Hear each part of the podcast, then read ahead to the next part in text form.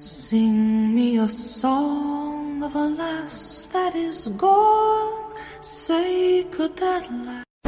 Muy buenas Lalibrokers y bienvenidos a un nuevo Lali Podcast, el podcast del clan Lalibrock y el más incorrecto de la comunidad de Hollander en español. Mi nombre es Silvia y en el podcast de este mes, tras las vacaciones de verano, vamos a repasar todo lo que sabemos ya del libro 9 de Aulander.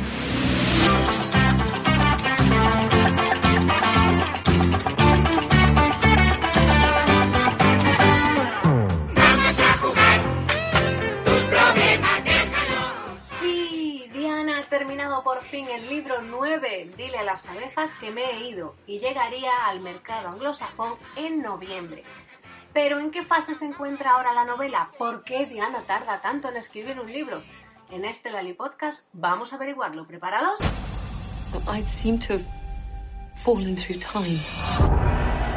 El 27 de marzo de 2021, Diana anunciaba con una imagen en la que ponía The End, el fin, final, que había terminado con el libro 9 y explicaba además los diferentes pasos que sigue el libro a partir de ahí. Ya en el podcast número 19, aquel en el que hablábamos sobre cómo podría ser el final de la saga, recopilábamos algunos alguno de los detalles clave que conocíamos del libro, que se va a quedar con el sobrenombre del de las abejas para cortar, ¿vale? Un libro pasa por muchas fases antes de llegar a manos del lector, aunque teniendo en cuenta el tiempo que llevamos esperando este, esto ya es lo de menos. A principios de agosto, Diana anunciaba que el manuscrito ya se había convertido en galeradas. Esto es la última oportunidad que tiene el autor de hacer algún cambio. Aquí el editor y el autor están mano a mano revisando todo y al final sale la copia para edición, que Diana habría terminado ya en julio. Así que ya sabe cuántas páginas tendrá la novela, cosa que por cierto no nos piensa decir hasta que llegue a la prensa, por supuesto. Superado el proceso de edición, todo quedará después en manos de la editorial. Sobre esto, Diana también contaba que el sector se ha visto afectado por la pandemia como los demás, por lo que hay pocas imprentas que puedan manejar tiradas de libros grandes como es el suyo. Aún así, la fecha ya la tenemos y eso siempre es un gran paso. El 23 de noviembre saldrá en inglés, tanto en Estados Unidos, donde la portada tendrá el medallón amarillo, como en Reino Unido, la portada azul y dorada. Las imágenes las tenéis en Twitter, ¿vale? La preventa ya está disponible y hasta se pueden conseguir copias firmadas por Diana. En Estados Unidos se puede encargar a través de la librería habitual de Diana, Poison Pen, y en Reino Unido es la cadena Waterstone la privilegiada, y creo que ambas realizan envíos internacionales si tenéis previsto comprar.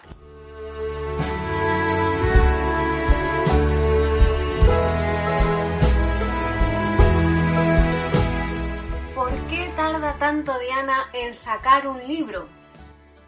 Con este hemos esperado mucho tiempo. Si tenemos presente, por ejemplo, que solo el título del libro se anunció ya en 2016, con lo cual años antes ya había empezado a escribir esta novela. ¿Por qué tarda tanto? Bueno, al margen de todo el proceso de edición del que hablábamos antes, y como ya hemos comentado en alguna ocasión, Diana no escribe de forma lineal, no tiene un mapa, no es una escritora eh, que lo tenga todo estructurado, eh, todo perfectamente ordenado. No, sino va escribiendo escenas sueltas y según se va desarrollando la historia, empieza a ver cómo encajan las diferentes piezas. Esto es lo que se llama un poco el escritor brújula, ¿no? Que vas a donde te va llevando la historia. En YouTube tenéis un vídeo muy curioso que también hemos comentado en alguna ocasión en el que Diana pone un ejemplo rápido de cómo empieza a escribir a partir de un reflejo de la luz, una sensación, I picked up an old Sotheby's catalog. So I flipped through this, and here was a nice crystal goblet with thistles incised into the sides. And I said, okay, that's fine, we'll use that. One of the things I like to know is where is the light coming from? I can see it's coming in from the right. So I see the light uh, passed through the crystal goblet. Well, so what? It's low light. It must be mid-afternoon. The, the, the light, the low light of mid-afternoon. No, the uh, the pale light of mid-afternoon. No, that it's not dim. It's it's mid-afternoon light. You know, uh, the low light of mid-afternoon. No, it's I see what it is. It's winter. I can see the light has a blue tinge. The late winter afternoon. The late light of midwinter. No, the cold. Hace unos años, además, también explicaba que cada libro tiene una forma, una especie de estructura geométrica, y cuando es capaz de ver esa estructura, todo el trabajo se desarrolla más rápido. Por ejemplo, en el caso de Outlander, su estructura es la de tres triángulos superpuestos. La acción se dirige de forma natural hacia tres clímax. La decisión de Claire en Creinadun de quedarse en el pasado, el rescate de Jamie de Wentworth por Claire y su recuperación posterior en la abadía. La cruz ardiente es un arco iris, porque hay distintas historias desarrollándose a lo largo de la novela, pero todas tienen su origen en la reunión, en el gathering con el que comienza el libro, y a partir de ahí cada historia tiene su propio arco que desciende en un punto diferente hacia el final del libro. Viento y ceniza es como la ola de Hokusai. ¿Conocéis esa imagen? Bajo la gran ola hay varios botes, varias barquitas llenos de gente.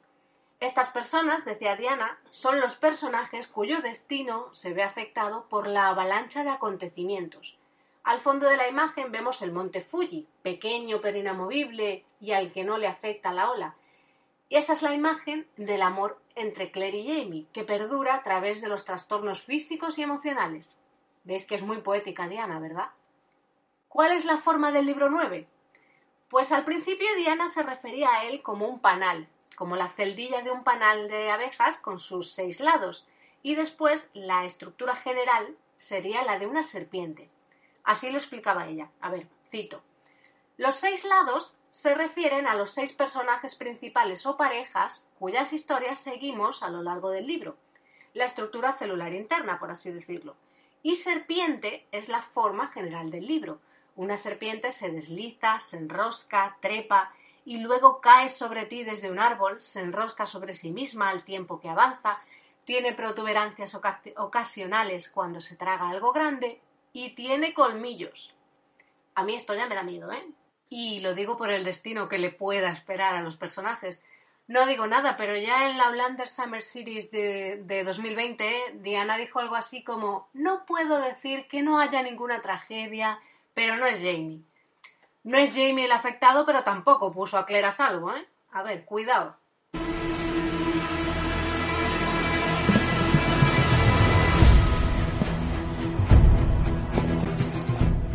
¿Cómo será la novela? Bueno, a lo largo de los años hemos ido conociendo diferentes detalles sobre este libro 9. Por ejemplo, el título.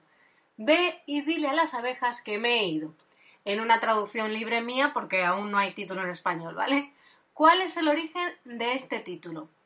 Diana contaba que se trata de una costumbre celta muy antigua, en la que siempre le dices a las abejas cuando alguien nace, muere, viene o se va, porque si no las mantienes informadas, se irán volando. Lo cierto es que investigando un poquillo por ahí, Resulta que la mitología celta entendía que las abejas eran el vínculo entre nuestro mundo y el mundo espiritual. Entonces, si tenías algún mensaje que tenías que transmitir a alguien que estaba muerto, se lo decías a las abejas y ellas lo transmitían. Y parece que era una costumbre bastante común en tierras británicas, donde muchas familias que vivían en el campo tenían sus abejas. Cuando se producía una muerte, un nacimiento o cualquier otro acontecimiento importante, un miembro de la familia, generalmente el cabeza de familia o su mujer, tenía que ir a las colmenas y darle a las abejas la noticia. Si era una boda, se dice que se decoraban las colmenas, que los novios se presentaban ante las abejas e incluso compartían su tarta. Y si era una muerte, se colocaba un trozo de tela negra sobre la colmena. Si la familia no compartía las noticias con las abejas, podían ocurrir grandes calamidades, como que las abejas no produjeran suficiente miel o que murieran.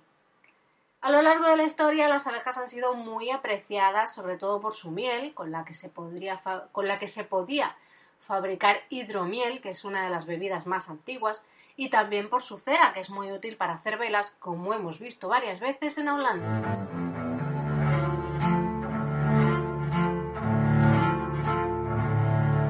Una vez que tenemos el título claro, ¿Cuál es el tema del libro? Porque las novelas de Diana tienen también un tema y recuerdo que de esto hablamos también en el Lali Podcast número 19. Diana extrae de cada libro una palabra que vendría a resumir su contenido. Aulander es amor, atrapada en el tiempo es matrimonio, viajera es identidad, ya digo que esto lo comentamos en el programa 19. Y la palabra que describe el libro 9 sería responsabilidad, aunque no he encontrado por ninguna parte si ha dado explicación sobre esta definición, sobre esta elección. Para Diana, tener claro el tema del libro puede ser muy útil en cuestiones de estructura y organización de la historia, aunque es algo en lo que no pensó hasta que alguien le preguntó en una entrevista si podría resumir cada uno de sus libros en una sola frase. Ahí se dio cuenta de que podía resumirlos con una sola palabra.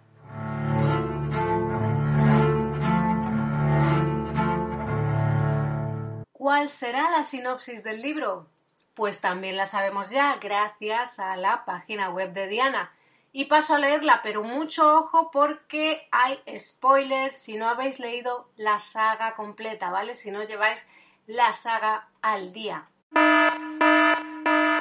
El pasado puede parecer el lugar más seguro para estar, pero es el momento más peligroso en el que vivir. Jamie Fraser y Claire Randall fueron separados por el levantamiento jacobita en 1746 y les llevó 20 años volver a encontrarse. Ahora la Revolución Americana amenaza con hacer lo mismo. Es 1779 y por fin Claire y Jamie se reencuentran con su hija Brianna, Roger y su familia, que viven juntos en Fraser Ridge. Tener a la familia unida es un sueño que los Fraser habían creído imposible hasta ahora. Incluso en el interior de Carolina del Norte se están sintiendo los efectos de la guerra, las tensiones en las colonias son cada vez mayores y los ánimos locales están muy caldeados. Jamie sabe que las lealtades entre sus, inquilinos están divididas y no pasará mucho tiempo hasta que la guerra llame a su puerta. Brianna y Roger tienen su propia preocupación, que los peligros que provocaron su huida del siglo XX puedan alcanzarlos. A veces se preguntan si arriesgarse a los peligros de la década de 1700, como enfermedades, hambre y guerra inminente, era la opción más segura para la familia. No muy lejos, el joven William Ramson todavía está aceptando el descubrimiento de la identidad de su verdadero padre y, por tanto, de la suya propia. Y Lord John Grey tiene reconciliaciones entre manos y peligros a los que enfrentarse en nombre de su hijo y el suyo propio. Mientras tanto, la guerra de la independencia se acerca cada vez más a Fraser Ridge, y con la familia finalmente unida, Jamie y Claire tienen más en juego que nunca.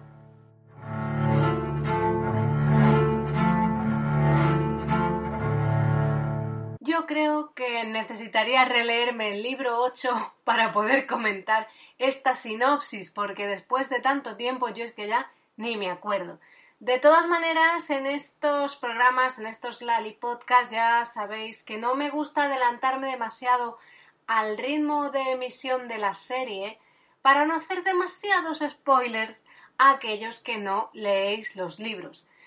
Así que eh, me voy a escudar en eso y en mi falta de memoria también un poquito para no comentar nada de lo que es el libro 8 y lo que puede ser el libro 9. En la, porque en la sinopsis, además, eh, Diana ya nos revela bastante. Es una sinopsis larguita, como sus libros. Mejor sigamos desgranando contenido del libro porque todavía tenemos más cosas que ya sabemos. Capítulos. Ya conocemos títulos de capítulos. Hace tiempo que Diana nos adelantó títulos de capítulos de la sección primera y la sección segunda del libro. Aunque viendo todo el proceso que conlleva esta novela, no sabemos si al final se mantendrán, se habrán mantenido esos títulos o incluso ese orden, ¿vale? Porque ya sabemos que Diana va construyendo su novela como si fuese un puzzle. Y estos títulos que os voy a adelantar aquí los revelamos ya en el Lali Podcast 19. Me estoy volviendo un poco repetitiva con esto, pero es que ya en su momento hicimos, nos planteamos una serie de cuestiones. Ya en su momento hicimos un pequeño repasito de lo que teníamos entonces del libro 9 porque estábamos comentando cómo podía terminar la saga, ¿vale? Entonces os recomiendo que os escuchéis el 19, el Lali Podcast 19, si os lo habéis perdido.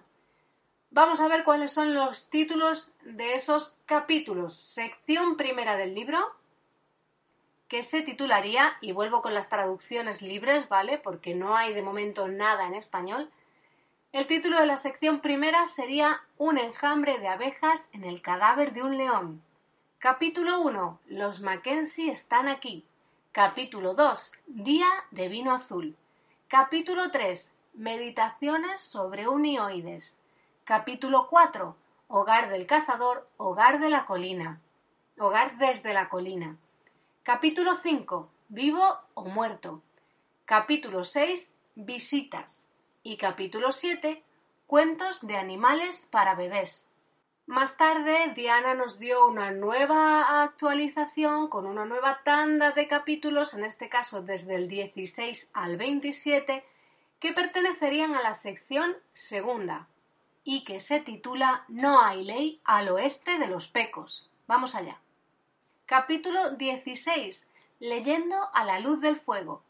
Capítulo 17. Pato, pato, ganso, que es un juego infantil, ¿vale? Capítulo 18. Trueno lejano. Capítulo 19. Embrujado a la luz del día.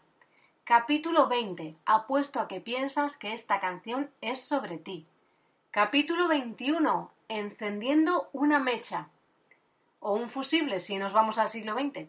No sabemos por dónde andará la cosa. Capítulo 22. Cenizas Cenizas. Capítulo 23. Pesca de truchas en América, segunda parte. Que esto nos remonta a una excursión de William y, y Jamie en el cuarto libro, si no recuerdo mal.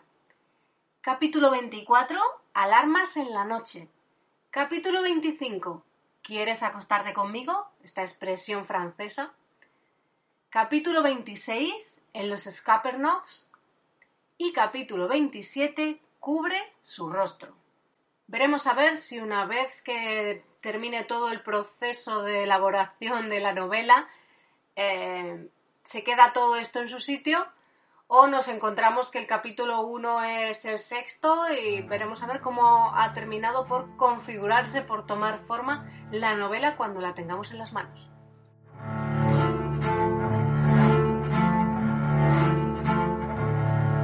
Pero es que todavía hay más, que no acaba aquí la cosa. Y eso que en este programa no me voy a poner a leer los más de 80 fragmentos que ha ido publicando Diana a lo largo del tiempo que lleva escribiendo el libro 9. Todavía hay más. Nos queda una cosita más que ha revelado Diana sobre este tila a las abejas que me he ido. Y es cómo empezaría el libro. El pasado 1 de junio, con motivo de la Hollander Day, nos regaló un avance muy especial y es, como digo, la escena con la que comenzaría este libro 9. Y os la, os la, os la leo de nuevo con una traducción libre hecha por mí, ¿vale? Vamos allá. Así empezaría Dile a las abejas que me he ido.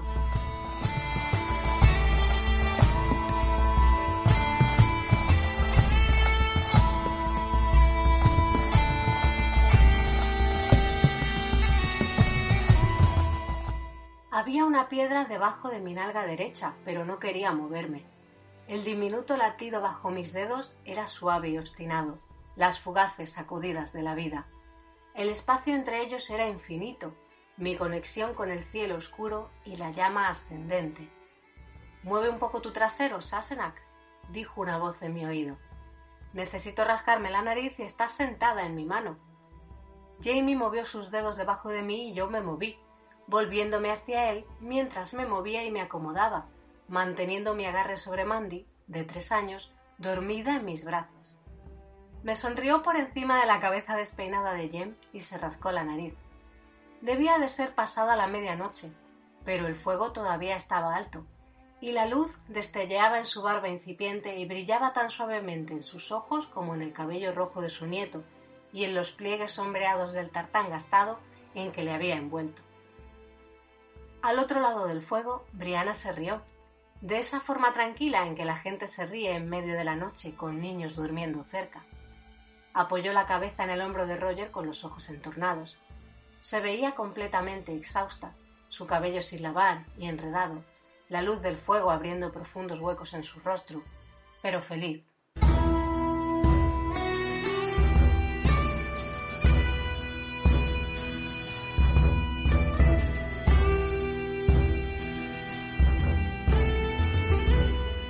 Después de todo esto, solo nos queda la gran pregunta. ¿Cuándo llegará a España? Al mercado anglosajón sabemos que llegará el 23 de noviembre de este 2021 con portadas diferentes, como ya habréis visto por redes sociales, una para Estados Unidos y otra para Reino Unido. Pero ¿cuándo llegará a España? Eso desgraciadamente aún no lo sabemos. En España además nos pasa una cosa muy curiosa con Diana y es que los derechos para publicar sus libros están repartidos entre los dos grandes grupos editoriales, Planeta y Penguin, que es el grupo al que pertenece Salamandra. Salamandra es la editorial que tradicionalmente ha publicado a Diana Gabaldón en España, pero en, en 2015 y 2016 Planeta publicó también reediciones completas de algunos libros de la saga y su sello de bolsillo, Bucket, editó otros títulos. Sin embargo, este 2021, esto parece un partido de ping-pong, pelota va, pelota viene, ahora, ahora Penguin, ahora Planeta. Este 2021, Salamandra ha estado reeditando la saga en formato bolsillo. Bolsillo entre comillas, ¿vale? Porque siguen siendo libros grandes, libros tochos, a lo mejor les han quitado de altura medio centímetro, un centímetro, cosas así, ¿vale? Pero Salamandra los está reeditando todos, está la saga al completo. Entonces, ¿quién publicará el libro 9? Como lo más reciente de Diana que tenemos publicado en España eh, son estas reediciones de bolsillo ahora y anteriormente Siete piedras para resistir o caer y son todos de Salamandra, quizás eso signifique algo y Salamandra sea quien se encargue de publicar este libro 9. Veremos a ver, porque todavía ni siquiera tenemos fecha.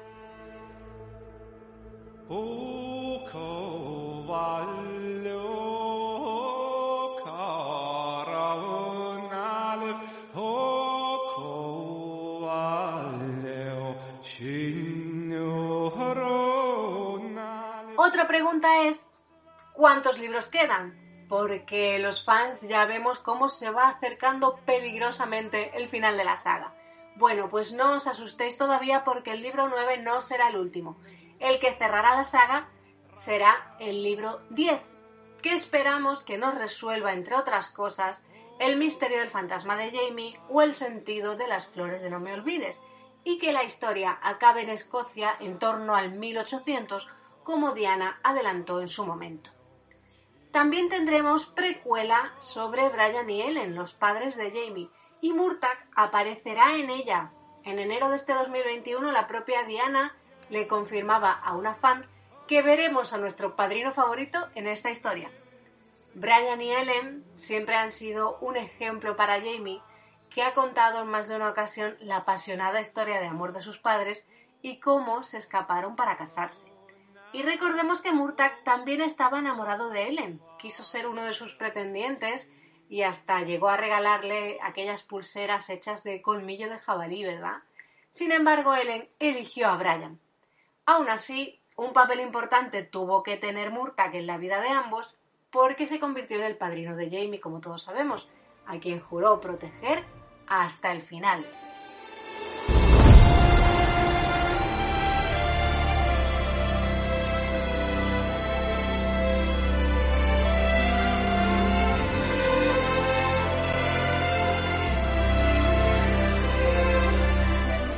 Al final, pero de este Lali Podcast hemos llegado nosotros. Hasta aquí este pequeño repaso que hemos hecho por todos los detalles que ya conocemos del libro 9, el de las abejas, para abreviar, ¿verdad? Dile a las abejas que me he ido, que no son pocos detalles, que conocemos la portada, el título, la fecha de lanzamiento en el mercado anglosajón, tenemos el tema, la sinopsis, el inicio del libro, listado de capítulos y un montón de fragmentos en la web de Diana. Solo nos falta la fecha para España. Esperemos que sea pronto y mientras tanto espero que os haya gustado este programa, que me dejéis en comentarios vuestras opiniones, qué os gustaría leer en este libro 9 y nos escuchamos en el próximo programa. Muchísimas gracias como siempre por estar al otro lado.